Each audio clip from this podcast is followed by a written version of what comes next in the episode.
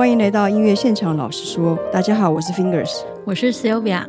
这是一个聚焦在台湾古典音乐现场演出的节目，我们会在这里分享现场音乐会的聆听心得，欢迎大家与我们一同交流。今天要跟大家分享的是二零二三年八月二十九日、八月三十一日、九月二日在台北国家两厅院演奏厅演出的《笑泪两忘》，尹威廉的舒伯特钢琴时光上册。主办单位为彭博艺术。八月二十九日的曲目为第一首舒伯特感伤的圆舞曲，作品编号七七九选段。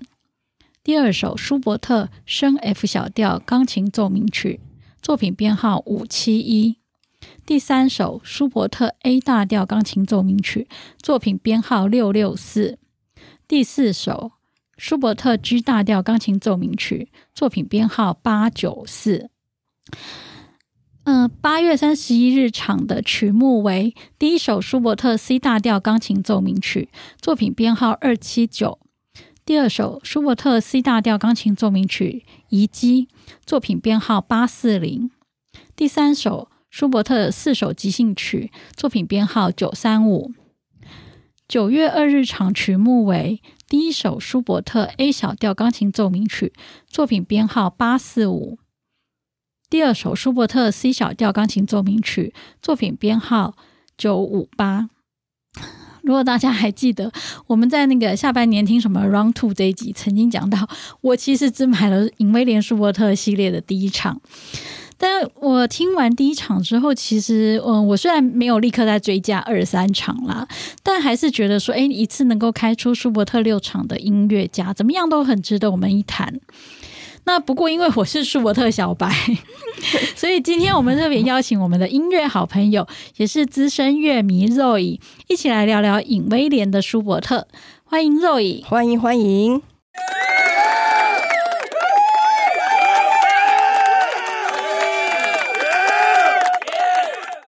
好，来，我们请 Zoe 先来帮我们自我介绍一下。嗯，嗨，大家好，我是 Zoe，两位主持人好。很开心，我们又见面了，真的又见面了。哦，刚刚被介绍是资深乐迷，真是过奖。嗯，因为音乐这个领域前辈真的太多了，我觉得追不到他们的车尾灯。倒是我几乎天天在自己的古碟工作室聆听黑胶，也经常出没音乐厅，差不多把音乐当饭吃吧。后来发现这样频繁进出音乐厅，不知不觉比上脸书还勤快，真的是非常好的习惯。对，简单说，我是个喜欢音乐的爱乐者。所以真的太客气了，我也常常觉得我追不上你的车尾灯，我都追不上两位的车尾灯。我们大家真的是蛮常在音乐厅不期而遇了哈。然后我记得上次。是周善祥嘛，来台湾，那我们还一起相约去高雄、屏东听他的音乐会。对，我们一起跟周善祥巡回台湾。对，重点是顺便去吃吃喝喝哈，真的很开心啦。对啊，嗯。另外，我跟呃，我还有持续在弹钢琴。今年四月跟主持人 Fingers，我们在法酒里呃秦风的表演厅，我们还四手联弹舒伯特 A 大调的轮选曲 D 九五一。那 Fingers 在六月德布西音乐中心也自己办了一场独奏会，哎，这个也要讲出来哈，拍谁哦？对呀、啊，当然啦，因为都有舒伯特嘛。那我感觉今年好像被舒伯特灵魂召唤，把我们圈在一起，今天一起谈舒伯特。哎，讲到这个，我今天早上才看到焦元溥在脸书上贴，他去巴黎听。皮耶斯坦也是舒伯特全集，诶，哇哦！而且据说是两个小时的，哇，太令人羡慕了啦！真的太令人羡慕了，哎，所以舒舒伯特真的是大家的好朋友啊，很开心今天能够把 Zoe 呢那个邀来加入音乐现场。老师说，我们三人行必定有聊不完的话题，好吧？那 Zoe 现在谈谈你为什么买这场音乐会？嗯，好啊，现在我想一想哦，好像是好奇心使然。因为看到六场的整场舒伯特，谁不好奇？对不对？平常一场音乐会里面有一两首舒伯特已经很不得了了，现在何况是整场？随着时间资讯越来越多，慢慢累积，我好奇心也越来越重。后来啊，听说那个彭博还有买六张套票七五折，对对对，超优惠套票价。反正总之，我就是好奇心变成小贪心。OK，那我因为我喜欢舒伯特，嗯嗯，从以前到现在，我看到全套的录音我都会买，一张张重复的听。那年轻的时候，我看那个，嗯，有一套阿阿劳那套。嗯，CD 盒装有红色、蓝色、黄色、绿色、褐色，其中有两个颜色，红色跟褐色就是舒伯特的专辑。嗯，啊，有九三五、九四六、八九四、七八零，都是很好听的。我那一段时间几乎每天每天像流水席这样重复的播放。那这几首曲子，我真的就几乎可以哼唱，倒背如流。加上舒伯特，他是十足的诗人。我们小时候也听很多啊，像《鱒鱼五重奏》，嗯嗯，《野玫瑰》、《魔王》、《菩提树》、《圣母颂》，还有《小夜曲》，哎，这些我都有听过耶。对呀、啊，是说在音乐课本上面唱这个，有有学过。而且长大一点，我们还有听他的歌曲集，像《冬之旅》。嗯，对对，费雪迪斯考那个摩尔的版本也是也是很经典。对对。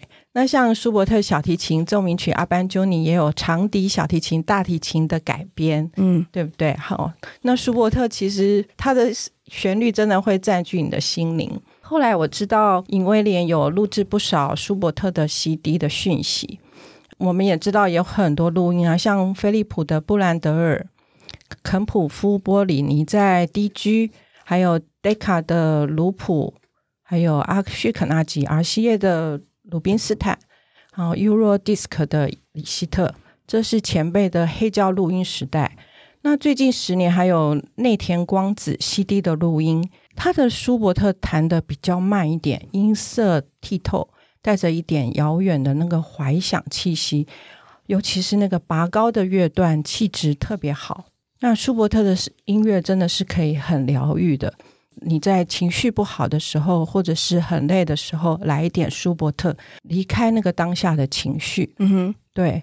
那像那个巴伦波音，在他六十岁的时候，DG 也帮他录了一套。巴伦波音他就说，他指挥《诸神的黄昏》这样的作品之后，当然不可能一回家就忘记，因为他太雄伟了。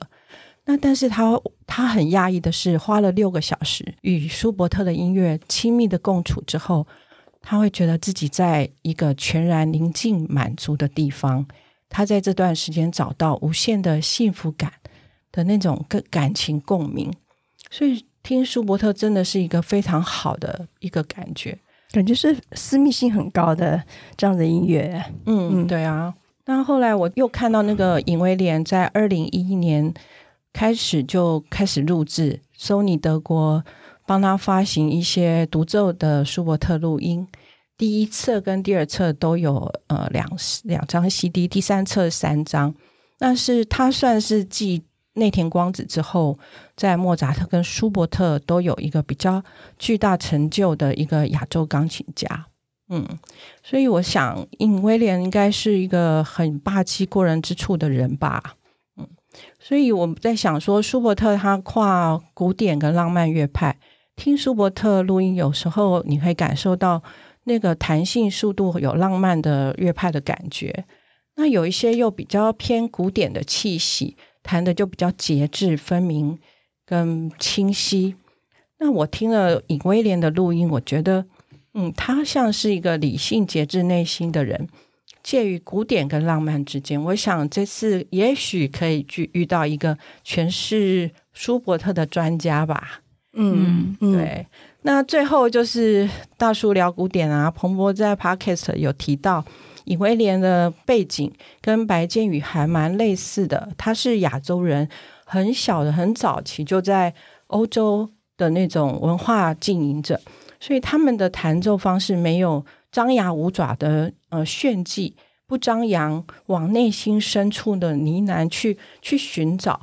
音色很干净，这种寻找内心的平静，我觉得是现在年轻辈比较不容易的吧。嗯嗯，对啊，我感觉这个刚刚 Roy 讲了很多，而且他提到了非常多经典的录音啊，所以我感觉 Roy 也是舒伯特专家。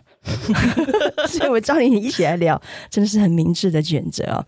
你刚刚提到这么多那个舒伯特名家录音，有一些确实也是我的最爱，其中像卢普，他是我最爱中的最爱。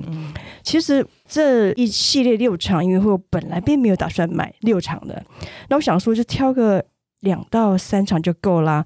但是后来又觉得说这样的机会真的是蛮少见，可遇不可求，所以我就认真的考虑了一下，就决定买了五场。那再加上彭博很会撩嘛，对不对？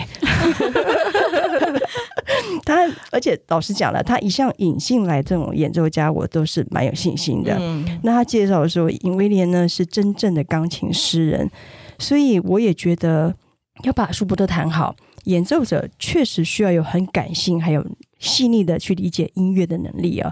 那之前我先去听了一下他的舒伯特 CD，那我听的第一首呢是他弹奏作品八四五 A 小调奏鸣曲，我当时听了觉得，哎，个人觉得蛮弹琴蛮有特色，而且我也蛮喜欢的。后来又继续陆续听了一些他的其他的曲目，觉得他是值得啦，值得去认识的钢琴家，所以后来就决定买了五场。好，舒伯特小白。好，因为舒伯特小白子买了第一场，所以我跟大家一起来认识一个钢琴家哦，尹威廉。尹威廉现年四十一岁，出生在南韩，目前大部分时间他是住在德国慕尼黑。那他在十三岁的时候就前往美国波士顿新英格兰音乐学院就读，十八岁的时候前往欧洲进入汉诺威音乐学院。那他受教于一些知名的老师啦，包括传奇大师钢琴家凯莫林，之后也有戈伊茨克教授。那他就是米开兰杰利的关门弟子。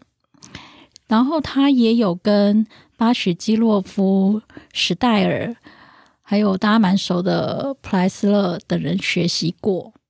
尹威廉虽然参加过不少国际大赛，不过他自己曾经谈到说，他并不喜欢比赛，就弹越多，他感觉越伤心。对，所以我们就不要讲了，这样 我们不要提他谈。对对对，对，好。那蛮特别，是我觉得他蛮喜欢室内乐演出。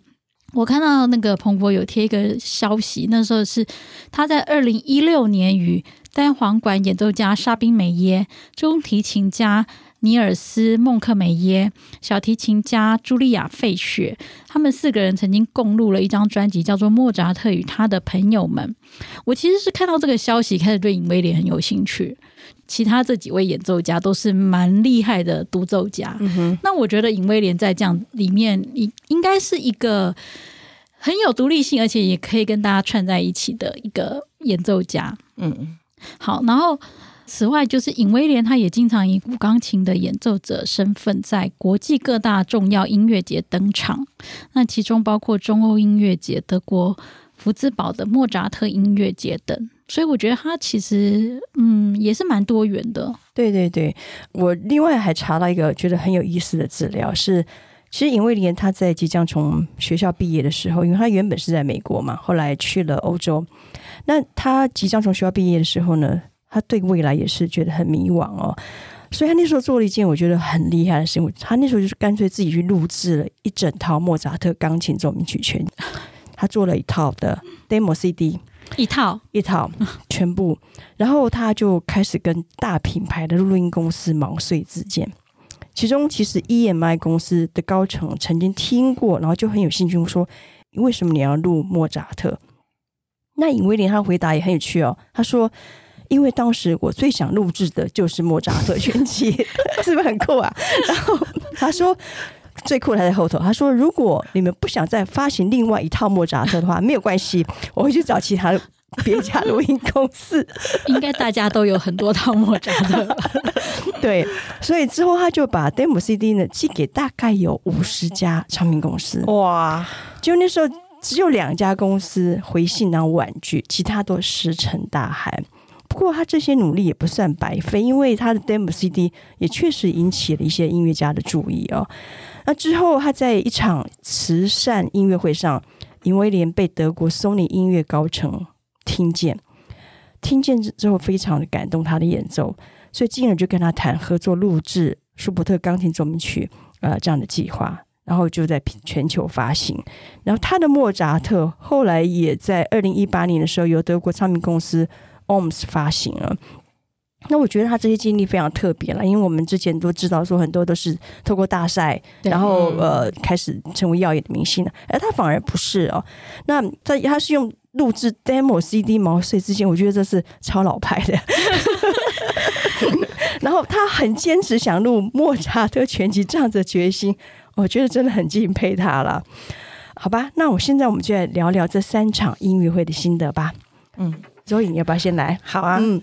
嗯，在聊这个三场音乐会之前，我想先说一下，嗯，我非常谢谢两位主持人开设这个 podcast 音乐现场。老实说，我每一集都有听哦，感谢。嗯，有兴趣的题目我会马上听。那至于我还是沉淀的，因为我们还蛮多场是相同的，嗯，对，我会沉淀一下再来听，那听听有没有不同的观点。那你们也常常会提出很多有趣的观点，我觉得真不简单，而且还仔仔细细重现那个现场的点滴，我觉得很感谢。因为有时候你就忘记了有一些 细节，你们把它写下来，我就觉得非常的很很棒。就是我漏掉的部分，你们可以帮我补足。嗯。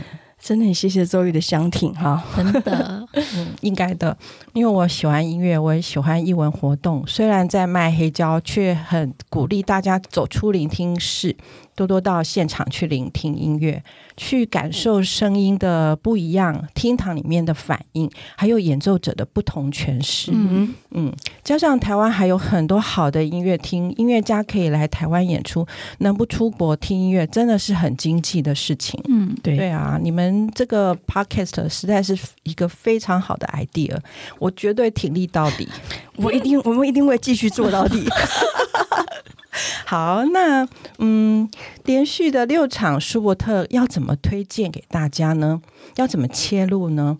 嗯，我本来是想要用师承，就是嗯、学派的方式来切入。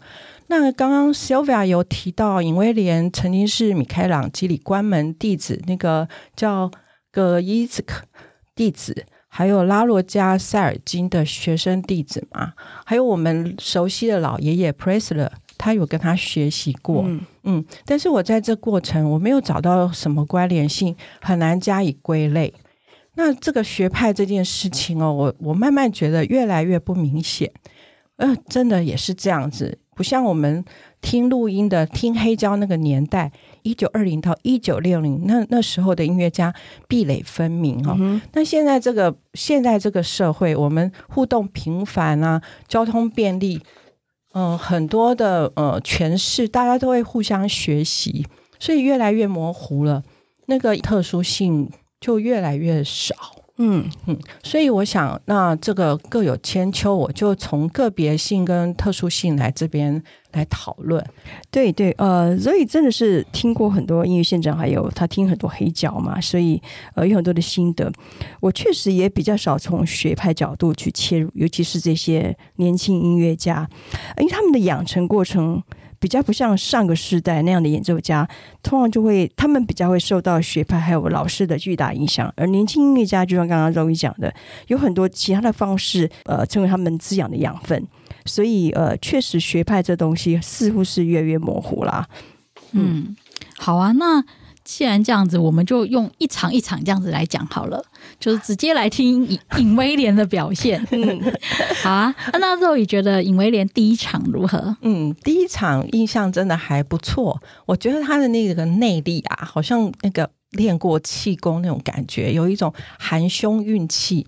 那体内有好像有一股气，可以把旋律唱得很长很长的气，所以那个那个旋律会很棒很漂亮。嗯，那左手的呃旋律线也很漂亮，音色丰满，内敛稳稳的感觉，很像开着车，然后按下定速，一边看着风景，就是非常自自然自如的感觉。嗯，嗯，那那一天嗯，斯坦威好像是八八五，后来我有问。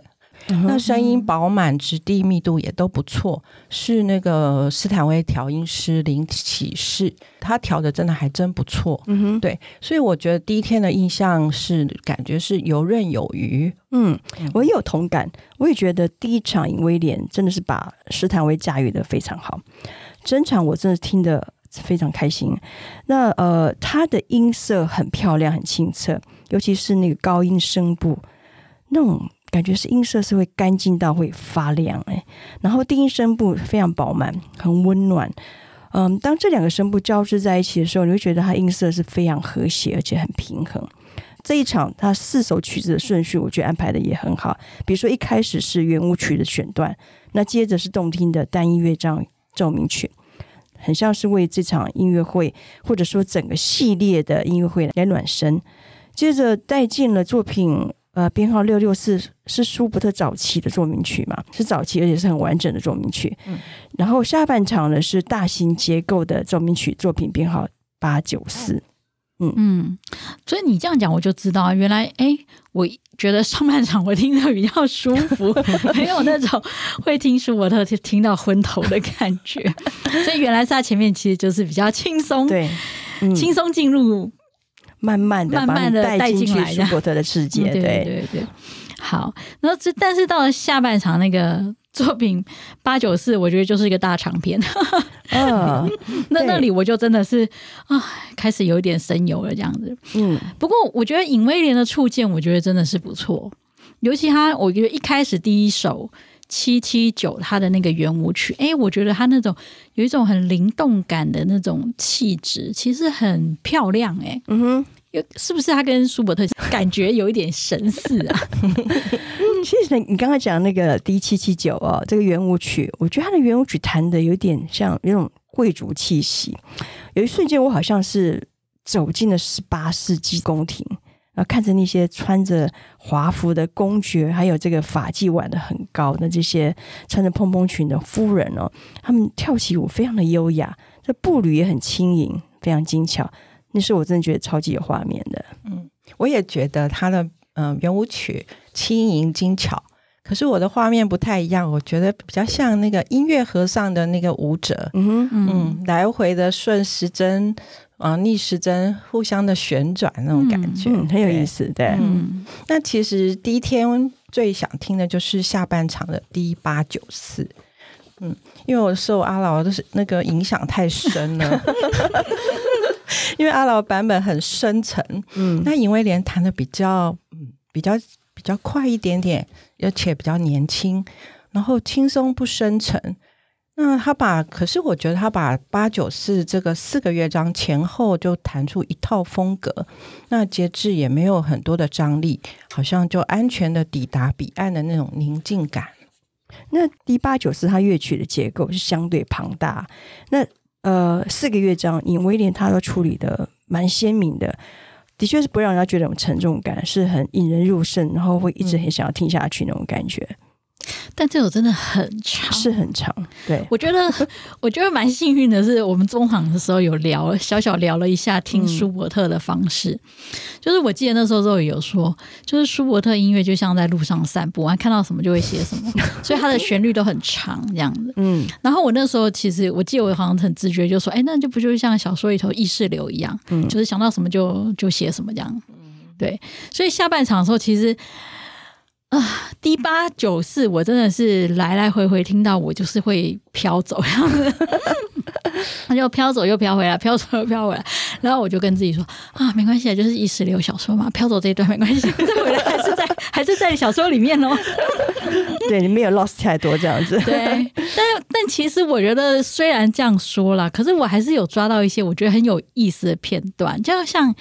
尹威廉在第二乐章的时候，他会做出一些好像像消失的效果。我觉得那音乐很有趣，就是它会让你看起来像是走走走走走，哎，那个人就是就譬如说我们在逛街好了，嗯、走走走，哎，那个人就不见了耶，这有点可怕。就是有 七月已经过了，好，不是本来就是人很多的时候，就你就是看着别的东西，然后就哎，那个本来你在。注意的人或者你在跟的人，结果他就哎转到别的地方去，你就不知道他就消失了。对，转个弯人就不见了。对，我觉得那个感觉很奇异，就是在音乐里头可以听到消失的这种感觉。哦，对，你说用音乐来形容，我是觉得这的确是一种蛮梦幻的感觉。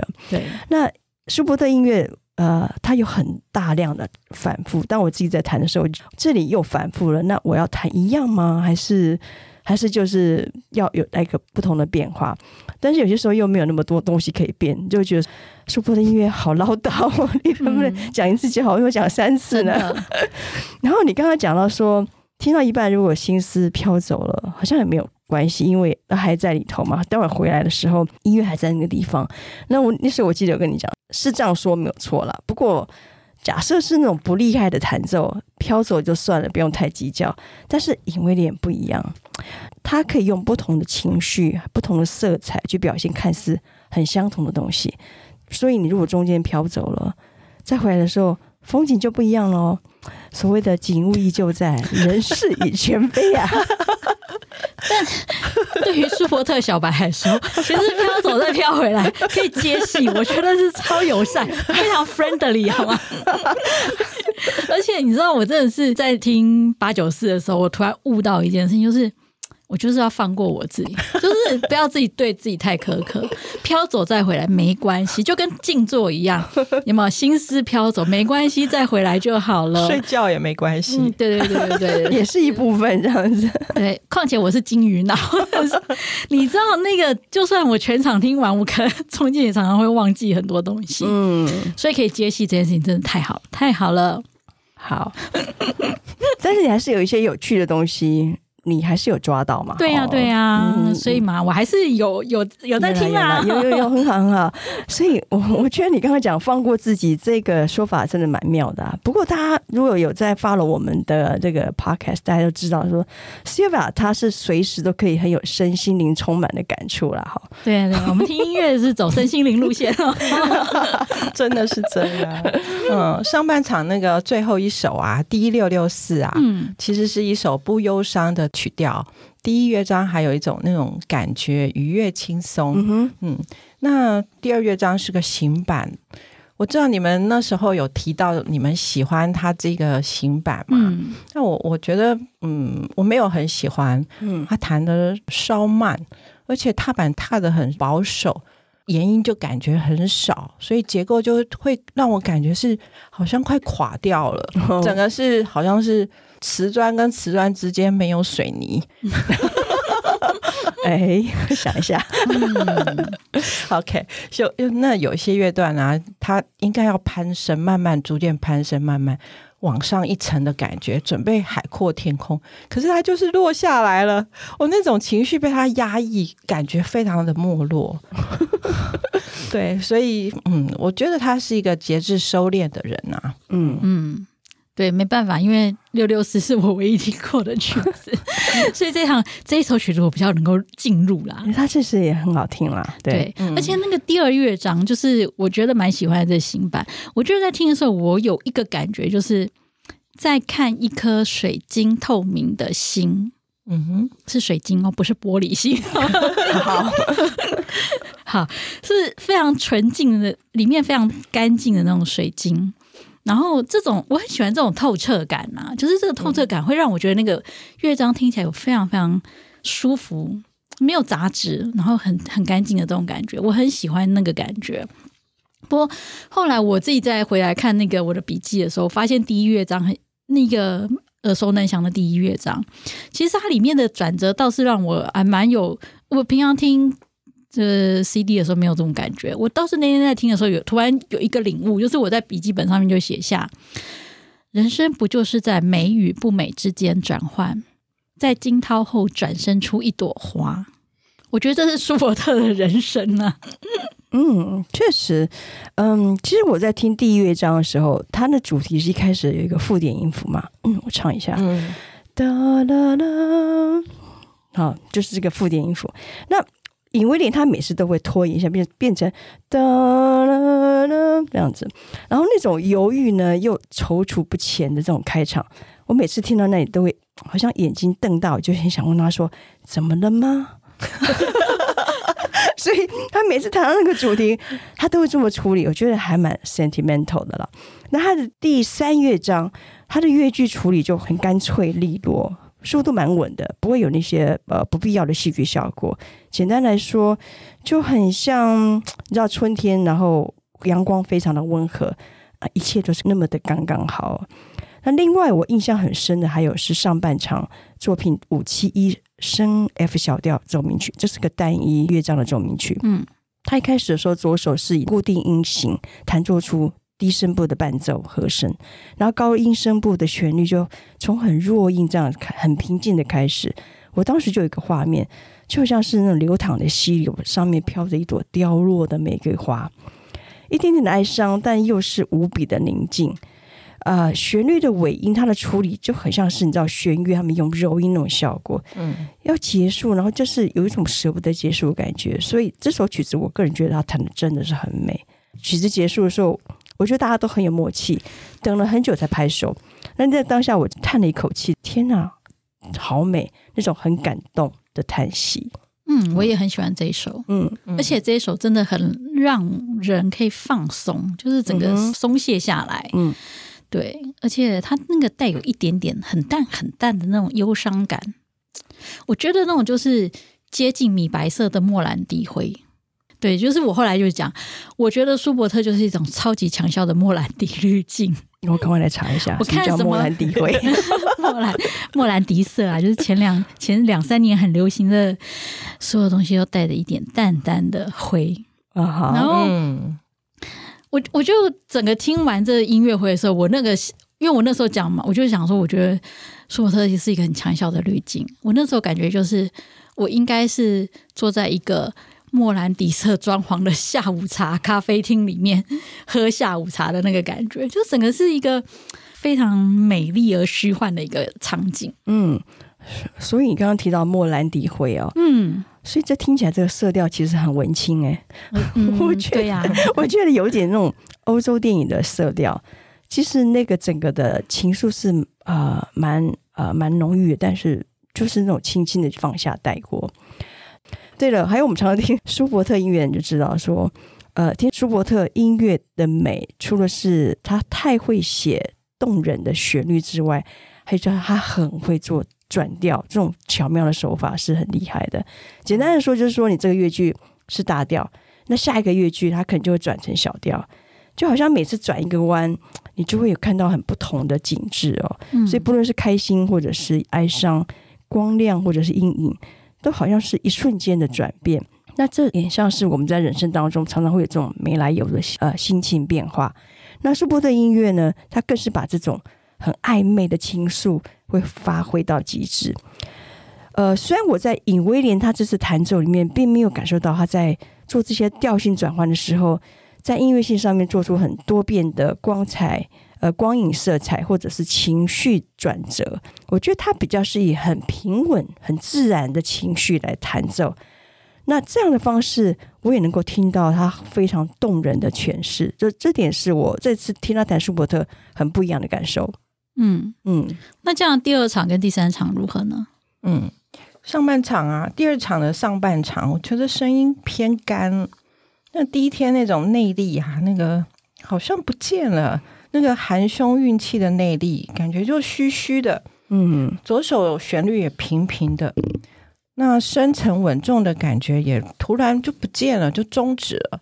那我觉得它有有一些乐段有三拍节奏的，也少了一点，就是那种韵味，嗯，都平平的。所以我开始觉得有一点失望，没想到第二场我就开始就遇到这种状况。还有四场，还真的担心接下来会听不下去。嗯，对啊。后来下半场 D 三呃九三五完全不一样，尤其是第四首诙谐的快板。对，我觉得他左手切分音，嗯，转换的很漂亮，那个轻巧的细腻，旋律也很很美，很有想法。舒伯特那种和声饱满、快速的音群，就流利的嗯顺畅，非常好。嗯。第二场的上半场，我非常同意 Zoe 说的，就我觉得他的音色是比较干涩、比较粗糙一点。那除了在某些歌唱性的乐段上面，当然还是可以感受到尹威廉在触键上面的功力。那他上半场弹了两首 C 大调的曲子，那时候我就感觉不太到他音乐里面的那种生命力，音乐的那种我感觉也稍微平淡一些，觉得好像就只是有点把音符弹出来而已。那很像有一些人看似很有礼貌，那每次做所有的事情都很得体，但是就很难知道说这个人真正的想法是什么。那因为藏得很深嘛，就很像天蝎座，Sylvia，天蝎座，他应该是天秤座，什么？很好，跟母羊座都绝对不是母羊座好了。上半场我确实有点失望，所以那时候中场休息的时候，我就跟 Zoe 讨论半天，说：“哎，不太明白他的音色怎么会跟第一天差这么多。”那后来请这个 Zoe 出马出去了解了一下，哎，Zoe，你有问出什么内幕吗？啊、嗯，听说钢琴里面的放了一块板子。嗯、哦，你说他的谱架背，你看但是放了一块板子，对不对？嗯，哎，这是不是蛮妙的？不是不太懂，因为。我们通常会想说，放东西在钢琴里面是预制钢琴嘛？那他肯定不是把板子放在琴弦上，绝对不是，但就是放在钢琴的某一个地方这样子。那所以我那时候也很难想象到底是这个板子怎么摆放，那为什么要放板子？不过还好，下半场即兴曲，呃，九三五它的音色哎又变好了一些哈、嗯嗯。对对，那音乐的张力又回来了。那这个四首即兴曲呢，它做出都蛮好的对比，尤其是最后一首，我也蛮喜欢诙谐的快板，嗯、节奏感很棒，然后音乐音色很有弹性。那意思是下半场的板子被拿开了吗？没有，没有哎、欸，是 不是神奇？很神奇吧？OK，那第三场那个上下半场是两首小调，D 八四五跟 D 九五八。当天下午，我刚好也听了一场音乐会，是张凯敏跟白丽君双钢琴演出，拉赫曼尼诺夫第一号跟第二号的双钢琴，还有一首交响舞曲改编的双钢琴版本，非常热闹的曲子，跟晚上两首舒伯特那个小调形成一个很大的对比，也因为这样，我心情的转换，嗯、呃，反差很大，所以在开演前啊，那彭博有问有告诉我说，哎。他们有做了一些调整，把钢琴往靠墙的那个方向呢移了一点，让声音可以反射，让声音可以立体又干净。嗯，那我听到这种消息，我通常都会很开心，因为我觉得。这样子满满的舒伯特的曲目，如果可以做一点声响的实验，我是很支持的。嗯，那所以呢，其实当天那个嗯、呃、声音真的有回来了，就像第一场一样比较丰润。那尹威廉他的那个含胸运气的感觉，我也回来了。所以嗯，整个来看第一场跟第三场我都还蛮喜欢的，跟第二场的下半场。那倒是我后来又想想哦，三场我们回到原点，那时候我是想要听听诗人的味道跟那个干净的音色。嗯，我虽然不认识那古时候的诗人，但是我身边也蛮多爱写诗，还有以诗为业的朋友。尹威廉身上真的有一股诗人的气质，就是音乐里面带一点浅浅、淡淡。轻轻柔柔，还带了一点固执。至于干净的音色，我想了一下哦，在皮耶斯跟阿方纳西耶夫的现场里，我有感受过。那嗯，我觉得要达到这种境界，应该是非常难，不只是技巧、踏板啦、触键啊、音色、和声的能力，还有一些内在的修炼。那音乐家如果弹出不吵的乐段是基本，要弹出宁静是我我认为是一种体验跟努力。嗯，但是要弹到干净，那就真的不容易，那就要靠内在的修炼。嗯，那整个来看，我觉得舒伯特、嗯，尹威廉这三场是达到我心中的宁静感，但是还没有达到干净的程度啊。嗯，呃，刚刚 Zoe 提到彭博说他们把钢琴往往后墙靠了一点，那、嗯、后来我们了解哈，事实上里面还是放了一块板子，嗯、那块板子还是在的，所以这个蛮神奇，就是说他呃把钢琴往后移一点之后，那个板子毕竟还还是在那地方，但整个音色表现确实跟第二场这就不一样了，嗯，所以的确这个空间怎么样，你怎么样去安排，怎么样了解这个音场。的确是很重要的一件事情啊。嗯、那呃，所以刚刚提到说，音乐家能够弹出不吵的乐段是基本，那弹出宁静是是是体验和努力嘛，对不对？对对。那还要弹出干净，则是内在修炼。我觉得这句话真的说的太好了。呃，第三场一开始的时候，我还蛮紧张的。奇怪，又不是我弹的，我干嘛那么紧张？因为第二场有点觉得，呃，好像不是我想象。想象中尹威廉的表现了哈，那不过这一场的确比呃第二场好多的耶。不过我还是觉得他少了音色的一种清澈度，所以就像周瑜讲的，属于内在修炼那种干净啊。嗯，虽然如此，我还是蛮喜欢他的慢板乐章啦，我觉得非常的细腻，也能够表现出舒伯特那种犹豫不决的一种无奈。但是哈，在几个快板乐章上头，他有一些技巧掌握度，好像就失去了一些准心。那这种比较呃控制有点摇摆不定的时候，除了影响他音乐性的这个稳定之外，我同时也感觉到他的一些紧张的感觉。总之，我觉得这一场呃也并不是尹威廉最好的表现。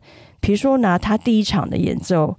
还有他的舒伯特专辑，我觉得第一场跟舒伯特专辑呢，都比他第二、第三场好一些。